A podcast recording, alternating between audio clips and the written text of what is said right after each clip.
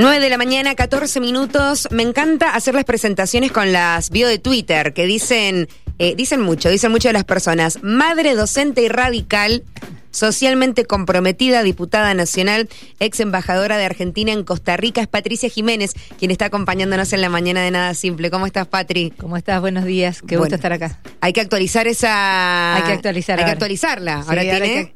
que- eh, ¿Qué le falta? Precandidata. Nuevamente a- Precandidata a diputada. a diputada nacional por, por Cambio Mendoza. Bueno, la noticia que se dio a conocer el fin de semana que después de lo que fue el boom de las elecciones de, de tu dupla con Petri, se esperaba, digo, esta noticia, estábamos ahí, digo, va a estar Patricia, ¿no? Eh, en las listas, Luis pidió que, que estés presente, que tu nombre esté presente. Sí, en realidad primero le pidieron a él, él dijo claramente que no iba a estar porque cuando decidió ser precandidato a gobernador dijo quiero ser gobernador de Mendoza, no estoy haciendo esto para ser diputado nacional y sigue siendo la propuesta ahora para el 2027. Nosotros como equipo vamos a seguir trabajando por Luis Petri gobernador. Eh, se ha armado un equipo muy sólido con, con gente muy comprometida en el cambio. Creo que la política de Mendoza necesita un cambio generacional y Luis es ese cambio. Sí, un 17% que imagino que lo anhelaban porque si no todo ese trabajo se hace para eso, no para conseguir esos resultados, pero que superó esas expectativas o cómo lo vivieron por dentro. A ver, em, las encuestas decían otra cosa, que estábamos por debajo del 5, inclusive. Perdón. sí, no, que en- venimos del viento del viento sonda. sonda, de- tremendo. sí, ya, Eh, ya vamos a hablar de eso también. el- la verdad que las encuestas nos decían menos del 5, nosotros en la calle decíamos no puede ser menos del 5, eh, pero bueno, no tenían, nosotros no habíamos hecho encuesta, no teníamos presupuesto para hacer encuesta, pero la sensación era que íbamos a estar por arriba del 10 y yo creo que con 15 días más hubiéramos sido, fuimos el batacazo, hubiéramos sido la sorpresa total.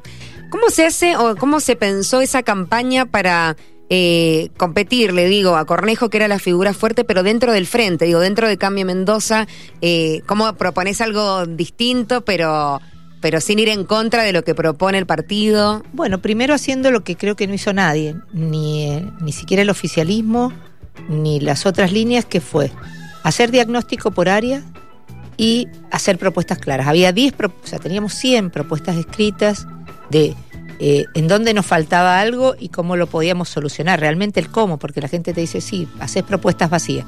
No, estaba puesto el cómo se podía hacer en esas 10 propuestas, que una de las formas fue viralizarlas por las redes y eso fue muy efectivo porque era el, el canal que, que nos permitía acercarnos. Ustedes vieron que hubo mucha diferencia en cartelería entre lo que fue nuestra propuesta y las otras. Entonces, realmente era la forma de demostrar lo que éramos y además caminar. Caminamos todos muchísimo. La verdad que yo ahí tengo que, antes de hablar de la nueva etapa, tengo que agradecer primero a los votantes, a quienes confiaron en nuestras propuestas, pero también muchos a los dirigentes y a los candidatos que tuvimos, que todos venían del llano, o sea, en nuestra lista, sacando uno de los candidatos, todo el resto eh, está sin un cargo hoy político, entonces tiene su actividad privada, terminaba la actividad privada y se sumaba a caminar, eh, algunos dejando la parte profesional de lado, y esto fue realmente lo que la gente valoró. Valoró que estábamos haciendo el esfuerzo desde el llano, que hacíamos propuestas claras, y eso fue lo que nos llevó, creo que, estar en ese 17%, y como te digo, con unos días más hubiéramos estado por arriba del 20%. ¿Y cómo lo, lo vivió Patricia madre, Patricia en la familia? ¿Qué, qué decía tu círculo íntimo? Bueno, la verdad es que mi familia tiene un perfil muy bajo. Eh, hace muchos años que estoy en la política y ustedes pocas veces me han visto una foto con la familia. Los, los preservo mucho. Son tres varones, ingenieros, los tres, mi marido y mis dos hijos. Y, mm, pero en esta campaña que me vieron, o sea, porque la verdad que en el grupo éramos pocos y hemos hecho de todo, desde llenar listas, buscar avales, eh, armar, ayudarle a los intendentes nuevos a armar sus propuestas. Y mm, mis dos hijos estuvieron la noche de, de las elecciones en el centro de cómputo. De hecho, uno de ellos la armó, armó el centro de cómputo que nos permitió realmente dar el porcentaje eh, bastante real. eh, con el 6% de carga, yo decía, no quiero darlo, pero no me gustaban los números que veía por otro lado. Dije, no es ese el valor. A nosotros hace mucho rato que tenemos estabilizado el 40-60, el valor es otro. Así que ellos colaboraron ahí. Mi marido estuvo coordinando eh, la gente en Luján, en las escuelas que teníamos fiscalizando, así que todos, mi, mi hermano, mis amigos, bueno, la verdad que fue muy, muy lindo el cariño de la gente que está cerca en esto. Sí, y los Eh, que te rodeaban de, de tu época de docente. Y los que me rodeaban de mi época docente, que todos estaban apoyando, las que estaban, en- algunas que les tocó fiscalizar, me dicen, no, eh, estar de presidente, no vengas a esta mesa que estoy yo. Ah, Así que ¿O bueno. ¿Cuándo dejaste las aulas vos? Y hace un año y, y medio prácticamente. Claro, hace claro, un año hace y medio poquito. Salí del espacio docente, me jubilé. Y la verdad es que fue muy lindo eso, o sea, reencontrar amigos y amigas que, que llamaban y decían, estoy presidente de mesa, no te preocupes por esta escuela, no te preocupes por la mesa. Mandaban el tiquecito para Sí, decirme dónde sí, estaba. sí, que estaba Que todo... acá, acá tu voto va a estar cuidado. Bueno, eso fue muy lindo, muy lindo. Y bueno, y ahora, como decíamos, ingresando en esta nueva etapa, que eh, es un desafío rarísimo el que nos toca en la provincia de Mendoza. Lo charlaba con un colega hace un ratito. Eh, me junto ahora con Lisandro Nieri a, a- a delinear la- lo que puede ser la campaña, porque nosotros estamos en una lista única, o sea que tenemos, eh, vamos a representar como diputados a los dos precandidatos a presidente, entonces a, la- a Patricia Bullrich y a Horacio Rodríguez Larreta. Tenemos que analizar las propuestas de ellos para realmente, cuando la gente se acerque, no solo hacer las propuestas como diputados y como provincia que queremos llevar a la nación, sino también, si nos preguntan por nuestros candidatos, tener en claro el perfil y las propuestas de cada uno de ellos. Así que es un como desafío doble. Representamos realmente a todo el espacio. A todo el espacio. Eh, un espacio amplio y, y en tu relación particular o cuál es eh, eh, el análisis, digo, tenés a Luis, tu compañero, no sé si es amigo. Ah, de paso te pregunto cómo es la relación con Petri, desde cuándo se conocen, cómo es su, su vínculo. Bueno, nosotros hicimos campaña en el 2013 porque eh, asumimos como diputados juntos. Eh, la verdad que teníamos muy buena relación. Eh, yo como estuve de vi- de vicepresidente de la Cámara, alquilé una oficina en Mendoza para todos los diputados de Mendoza. Porque me parecía que era una forma de, de- colaborar en, en seguir armando el grupo y eso nos permitió tener muchas reuniones de trabajo en Mendoza, atender gente en Mendoza, que, que a veces uno eh, cuesta cuando va y viene generar ese espacio. Y como te digo, mucha relación por eso, sobre todo los dos primeros años, que éramos pocos los diputados en, en Nación, entonces había mucho trabajo conjunto. Después la vida nos llevó a seguirnos comunicando por distintas cosas y hace un año y medio cuando Luis me llama a trabajar, le digo, bueno, yo te quiero un montón. Él siempre me dijo que quería ser eh, candidato a gobernador, yo te voy a ayudar en el lugar que sea, pero tenemos que ser un equipo.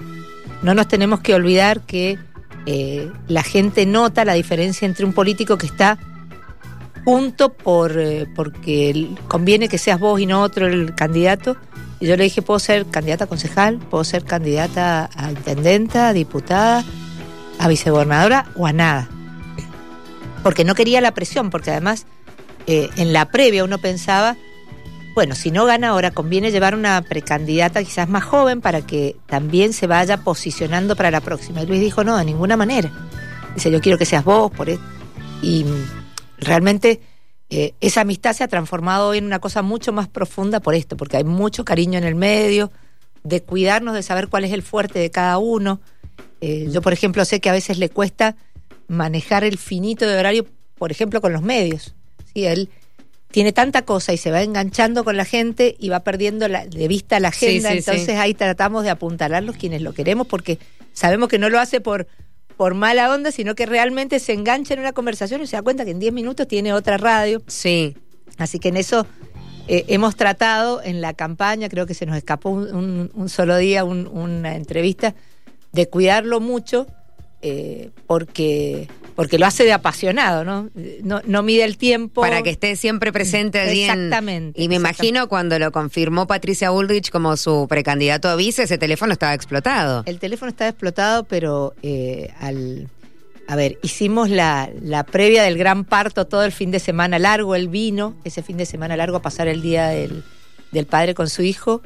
Se fue el lunes al mediodía y nos juntamos nosotros a tomar un café ahí antes que se fuera, a charlar cómo estaba, bueno, toda la presión que implicaba eso. No habíamos logrado reunirnos con la gente en Mendoza a celebrar, de hecho lo vamos a hacer este viernes, nos vamos a juntar un ratito con la gente para, para un poco agradecer a todos los que nos acompañaron, pero también invitarlos a las campañas que siguen, porque tenemos agosto, tenemos se- septiembre en dos turnos y vamos a tener octubre, entonces realmente la gente está cansada, eh, pero necesitamos que nos acompañen porque es este largo año de elecciones que, que, es así y que el que está en política sabe que hay que trabajarlo de esta manera. ¿Cómo te enteraste que iba de, en la fórmula de Bullrich, Luis? Me llamó, o sea, primero lo vi en, no, primero lo vi en un medio y lo viste en las redes. Lo vi en las redes, exactamente. Y le llamo a la hermana de Luis. Sí. Y la hermana de Luis se puso a llorar, le dice, Patri, no sé nada. Dice, me llamó hace un ratito que entraba a una reunión que prendiera una vela. Eh, dice, tengo la vela ahí. Ah. Bueno, le digo, te voy avisando que parece que vas a ser la hermana de, del precandidato a vice, que se ha dado. Eh, pero bueno, esperemos la confirmación por él y no sé, a la, a la hora más o menos Luis se comunicó conmigo para, para decirme de esta locura tan linda que le ¿Te llamó él en persona para sí, me llamó él para, para contarme.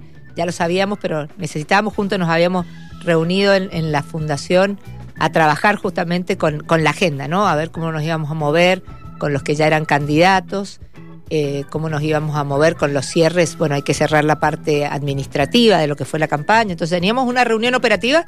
Claro. Y él llamó en ese momento, así que aprovechamos a saludarlo todo. Fue un momento muy emocionante, donde creo que todos lloramos. ¿Cuál es el, el análisis al margen de compartir la alegría por el vínculo de amistad no que te une, pero también eh, político, porque mucho, mucho se habla, se habla del tema. Bueno, eh, no llega eh, Petri de la nada, por supuesto, a acompañar a Bullrich. Ya tenían una relación cuando él estaba ocupando ese cargo en el Congreso, muchos proyectos en común, es lo que ha dicho Patricia Bullrich además en distintas notas y entrevistas, pero el análisis de cómo se posiciona Cambia Mendoza, justamente, junto por el cambio en la provincia con Cambia Mendoza, ¿cuánto tiene que ver Cornejo, si es que intercedió o no en esta elección de que esté Luis ocupando este puesto para que los votos eh, de, Petri gobernador no se le vayan en las próximas elecciones?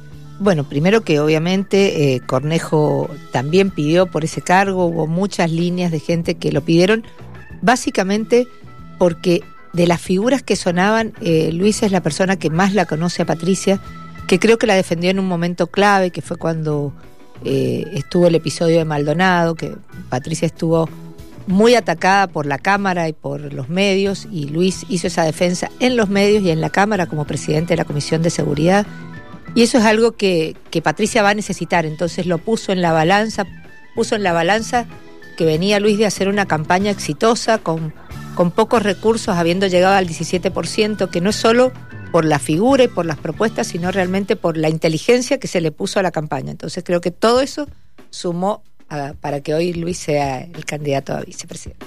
Y vos estabas con ganas de sumarse de sumarte a la lista de, mm, de, diputados nacionales por, por la provincia, porque después ya con, con el diario del lunes y los números después de esas elecciones del 11 de junio, había que rearmar eh, de, toda una cuestión. Luis que dice, no quiero volver al Congreso, quiero ser gobernador. Le llega ahora esta propuesta eh, y con grandes chances ¿no? de, de, de conseguir el, el cometido y llega Patricia representando ¿no? ese, a ese porcentaje importante de mendocinos que te eligieron. La verdad es que no lo pensé nunca, nunca, en la previa, volver a la Cámara.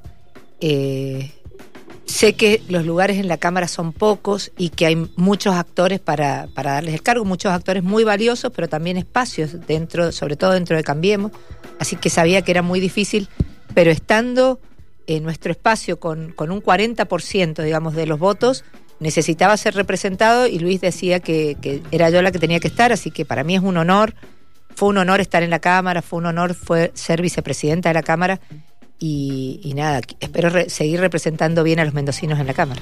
¿Cómo ves la participación y la presencia de las mujeres en esta elección, la que tuvimos tanto a nivel provincial y bueno, ahora las fórmulas ya confirmadas y, y quienes encabezan listas a diputados, incluso senadores para las, para las elecciones de agosto?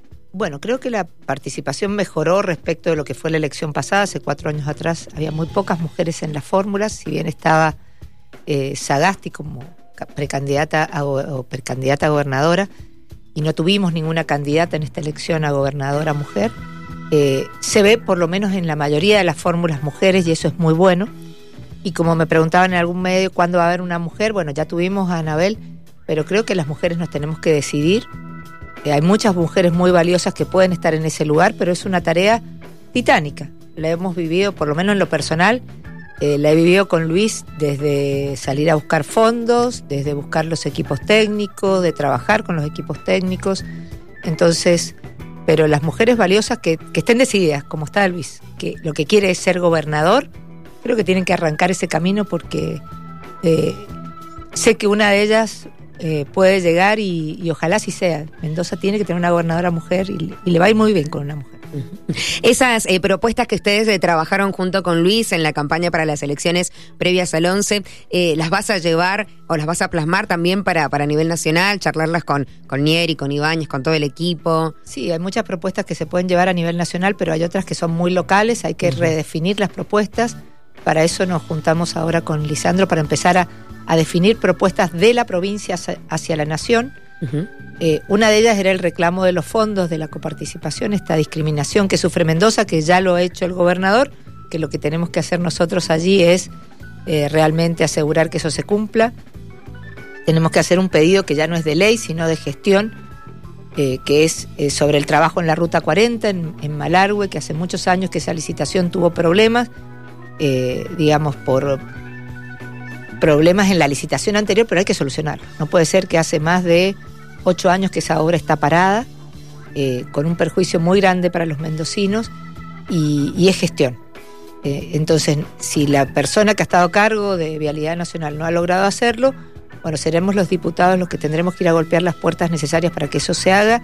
Y eso no es ley, es gestión, pero para eso también están los diputados y los senadores nacionales. O sea, tenemos que presentar leyes, acompañar leyes eh, que presentan los ejecutivos, pero también hay muchas oficinas nacionales que estamos en Buenos Aires, debemos estar trabajando en Buenos Aires y qué mejor que nosotros para gestionarlas. ¿Cómo es la interna Bullrich-Larreta?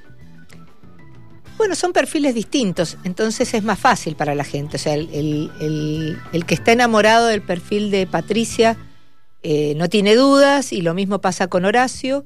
Eh, y ahí para nosotros como, como candidatos a diputados que nos va a tocar, insisto, esta cosa nueva de defender a dos candidatos es muy fácil porque cuando la gente nos cuente cuál es el perfil que, toma, tendremos que hablar de las propuestas de cada uno de ellos, pero muchas de ellas son transversales porque hay equipos, mm. digamos, que se comparten. En política internacional hay equipos que se comparten, en política sobre, por ejemplo, instituciones como el INDEC, que yo he estado trabajando en los equipos técnicos, es una comisión prácticamente conjunta donde hay eh, gente del radicalismo, gente y gente del PRO de las dos líneas trabajando en esta mejora del INDEC porque realmente ha habido muchos problemas. El, actual director del INDEC quería tirar los datos del censo cuando es el operativo más caro que hace el país. Y dijimos, no, bueno, arreglen lo que se pueda, pero no se puede decir voy a descartar y voy a hacer un censo nuevo porque es un operativo carísimo y necesitamos ese dato para trabajar en el medio, así que salgamos a, a mejorar y eso es lo que se pidió, que en la zona donde tenían realmente distorsiones muy, grandes que hicieran estudios especiales, pero que el resto del país se pudiera usar el dato del censo. ¿Dónde quedó estacionado el fitito de la campaña? Aquel que, no sé si recorrieron la provincia en él o estuvieron en la última parte aquí. Hicimos, hicimos una vuelta el, jueves antes del cierre. Sí. Quedó estacionado unos días en la fundación y ahora ya está en, en San Martín, en la casa de Luis. Ese es un auto que es de él y que en algún momento lo vimos y dijimos, ay, deberíamos pasear en ese autito vestido de, petrineta. Te digo que ya casi cábala, digo, si le ha ido bien, tiene que volver a dar una vuelta. Tenemos que dar una vuelta ahora cuando venga a la provincia como precandidato. Ojalá la podamos subir a Patri ahí y le ponemos. Mira, ¿por qué no? ¿Por qué que no? cambie de Patri. Que, claro, Petri y Patri ahí, los dos.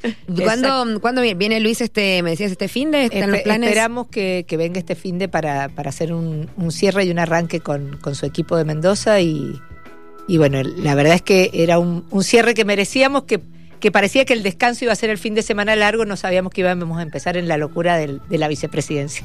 Sí, sí. Eh, ¿qué, semana? Bueno, tu último mes ha cambiado, lo decíamos, del 25 de mayo, más o menos los últimos 30 días.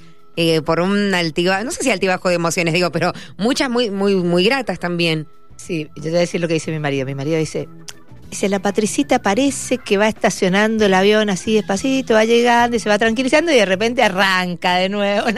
nunca se puede saber cuándo va a parar. Bueno, es, esa, ha sido, esa ha sido su sensación. Él dice, nuevamente estamos en, las locuras. Pero bueno, la verdad que en mi casa eh, eso es muy bueno. Mis hijos están más grandes. A veces cuando son los chicos más, más chicos, eh, esto se complica para las mujeres. Por eso también eh, la política tiene que esperar a las mujeres un poquito más que a los varones. A las mujeres de 30, los varones de 30 están perfectos para estar en cualquier lugar y a veces las mujeres a los 30 estamos en un momento donde tenemos los niños chicos, que si un niño tiene fiebre nos cuesta salir eh, y dejarlo en casa. Creo que, que si la política nos espera podemos hacer grandes cosas. Bien, y, también replantear eso, ¿vos crees que va a seguir así siempre? O las mujeres un poco más eh, dificultadas con el tema familiares. No, se puede se puede nivelar, se puede nivelar. Lo que pasa es que yo yo como mujer te digo, no, me preocupa dejar eh, cinco años pasar para arrancar después. Eh, los varones por ahí quieren arrancar antes. Creo que si tenemos niños chicos, la política puede esperar. La política puede esperar porque además uno eh, con la experiencia y con los años, eh, sabe respetar al otro mucho más que cuando somos jóvenes y por ahí nos parece que agredir al otro es, gratuito y no es gratuito. Después eh, el otro va a ser un colega con el cual tenemos que discutir una ley y si yo de entrada lo insulté, lo, lo, maltraté y es muy difícil que me quiera apoyar en una ley que es muy buena, pero no, ya está, ya es conmigo el problema. Entonces, bueno, ojalá entendamos que a veces hay que esperar un poco y, tener la edad correspondiente. ¿no? Esta dinámica de la gente joven ha hecho que además que no pasen por los ejecutivos y directamente sean legisladores en muchos casos. Yo en ese caso tengo eso para como experiencia. Yo estuve ocho años en, en, una tarea ejecutiva, como fue la dirección de estadística, y eso me da primero un respeto absoluto por el empleo público, por la cosa pública, como digo yo, por esto de, de respetar la tarea que hace el empleo público en todos los lugares ¿Puede haber errores? Sí, son todos mejorables. Como digo yo, nuestras, propuestas de la campaña eran todas propuestas de mejora. Eh, pero cuando uno pasa por cualquier función ejecutiva, después la función legislativa la hace con otro respeto, porque sabe que en general las leyes involucran a, personas del Ejecutivo. Entonces tengo que ser muy respetuoso de la tarea que se hace ahí. ¿Cuál crees que es el desafío más grande que tenés eh, en, lo personal y después con el equipo, por supuesto, siempre eh, priorizando ¿no? un trabajo en equipo de cara bueno, a las próximas elecciones? Bueno, primero no perder la identidad de Mendocinos por el futuro, que creo que le hemos dado esa frescura que necesitaba la política mendocina, eh, que no está atada a, a, promesas vanas, que no nos vamos a mover del espacio. Ya tuvimos algunos candidatos en los últimos años que de repente eran un boom y al otro día estaban sentados en un partido tradicional. Entonces, en este caso, nosotros no tenemos que perder la identidad, lo hemos hablado mucho con nuestros eh, candidatos que van a entrar a la legislatura provincial, que son parte de, Cambia Mendoza, pero que también son parte de Mendocinos por el Futuro, y se tiene que ver esa mirada crítica en todo lo que haga falta, con respeto, eh, con datos asertivos, pero trabajando para una, para una mejora continua de la provincia de Mendoza. Eh, las últimas dos consultas que llegan de parte de los oyentes y se ha hablado mucho en la campaña de las pasos provinciales, que es el tema eh, Aula, tu pensamiento como, como docente, además, eh, de hace poco haber dejado las aulas. Mira, yo lo dije en la campaña, el ITEN Aula salió como una fortaleza, eh, mm, digamos, como, como una palabra fuerte en la campaña. Y yo dije, lo que hay que hacer es una mirada, esto, de la, de la mejora continua. En algún momento apenas salió se había dejado fuera del ítem aula al personal que estaba en cambio de funciones. Hubo un reclamo muy fuerte y se solucionó. Bueno, ahora hay pequeños reclamos de cosas puntuales, muchas son de ajustar los criterios de los secretarios, inclusive de, algún secretario que, que, no aplica bien la normativa. Bueno, si hay que hacer una mejora, hay que hacerla. O sea, no, no quiere decir sacar el ítem aula, pero lo importante es no podemos basar, lo que nosotros dijimos en la campaña es no podemos basar la política educativa en el control de ausentismo que a la larga es lo que es el ítem aula. La política educativa que necesita al docente comprometido se tiene que basar en una mirada sobre la calidad, se tiene que mirar, se este, tiene que basar en una mirada sobre edificios escolares en condiciones. Entonces, si hay algo que arreglar, lo tenemos que arreglar. Y de hecho, esta semana nos juntamos ya con gente de la DGE a analizar los, los puntos donde la gente realmente hacía planteos sobre el ITENO. Hablando de la DG, otro de los comentarios y cómo lo has vivido vos, que has atravesado la ciudad, que, que lo hablamos en la previa, ¿no? Que Patricia vive allí en Luján. Muy fuerte el sonda y el comunicado de la suspensión de las clases minutito después de las 7. Viste, acá la gente reclama que avisen un, un ratito antes. ¿Cómo ha estado la situación eh, en Chacras? Mucho Luján, bueno, todo lo que atravesaste. yo les llamé que por ahí no llegaba exactamente a las 9 por este tema eh, porque estaba muy fuerte el viento en, Luján. Y la verdad es que el viento sonda es un problema que tenemos que rever. Yo creo que es una de las cosas a rever eh, con la DGE, eh, porque creo que hay gentes, hay científicos que nos aseguran que cuando hay un 80% de posibilidades hay que lograr suspender quizás antes. El problema es que si no logramos ese aviso del 80% de posibilidades que baje el viento sonda, no se puede suspender, sobre todo no se puede suspender en todas las provincias porque el viento sonda es muy puntual. Pero creo que hay que tomar algunas determinaciones previas porque entiendo y, los papás se quejan, pero lo voy a decir desde el lado del directivo. Por ejemplo, cuando suspenden las clases a las 13.30, eh, las clases comienzan a las 2 de la tarde, muchos chicos ya están en las escuelas. Entonces, para el directivo que está en la escuela, es una situación de alto riesgo, se tiene que quedar con los alumnos, seguramente muchos docentes no van a llegar y celadores no van a llegar y no se puede cerrar la escuela hasta que no termine el viento sonda. Entonces hay que analizar realmente cuántos días al año tenemos viento sonda y si no conviene ante tal porcentaje decirlo antes. Y por ahí no baja, lo hemos visto. A veces suspenden las clases y termina no bajando el viento sonda. Pero el efecto del viento sonda está igual porque lo que hay es una gran hay una baja muy importante de la humedad que afecta el comportamiento y ese comportamiento lo vemos en la calle porque hay más choques, lo vemos en las escuelas porque los chicos están más agresivos o, o menos tolerantes. Entonces, en Alemania, que es el país con digamos, con los mayores niveles de compromiso laboral y escolar, se suspende cuando hay amenaza del viento similar que tienen ellos. Creo que hay que mirar un poquito esa normativa y ver cómo solucionamos esto, porque Siempre vemos. Se quejan los papás cuando se suspende y no hmm. bajan, y se quejan los papás cuando se suspende sobre la hora. Entonces, por ahí tenemos que rever qué hacemos con los días de viento sonda. ¿Cuántos son? Y si no se justifica cuando hay una posibilidad de más del 50, más del 60, hay que analizarlo con los especialistas. Para eso tenemos el CONICET en la provincia, creo que es un organismo con muchos especialistas, y hacer un análisis de los, del viento sonda de los últimos 10, 20 años, porque hay series de tiempo de esto, y ver qué es lo que más nos conviene como sociedad. Mm. Porque, insisto, no es solo el problema del chico que se quedó en el camino, que va y viene, sino también es un problema conductual eh, de las personas y sobre todo en un ambiente como el escolar, donde yo, al suspender por ahí sobre la hora, me quedo con alumnos en la escuela, a los que no puedo decirles que se vaya, con docentes que no llegaron. Entonces, bueno, es importante que, es un tema a revisar, importante. Patricia, gracias por haber venido. Un placer. Te dejamos que sigas con tus, con tus actividades y bueno, atentos entonces al regreso de Luis Petri a la provincia ya como precandidato a vicepresidente. Exactamente. De este fin de semana. Si Dios quiere. Gracias.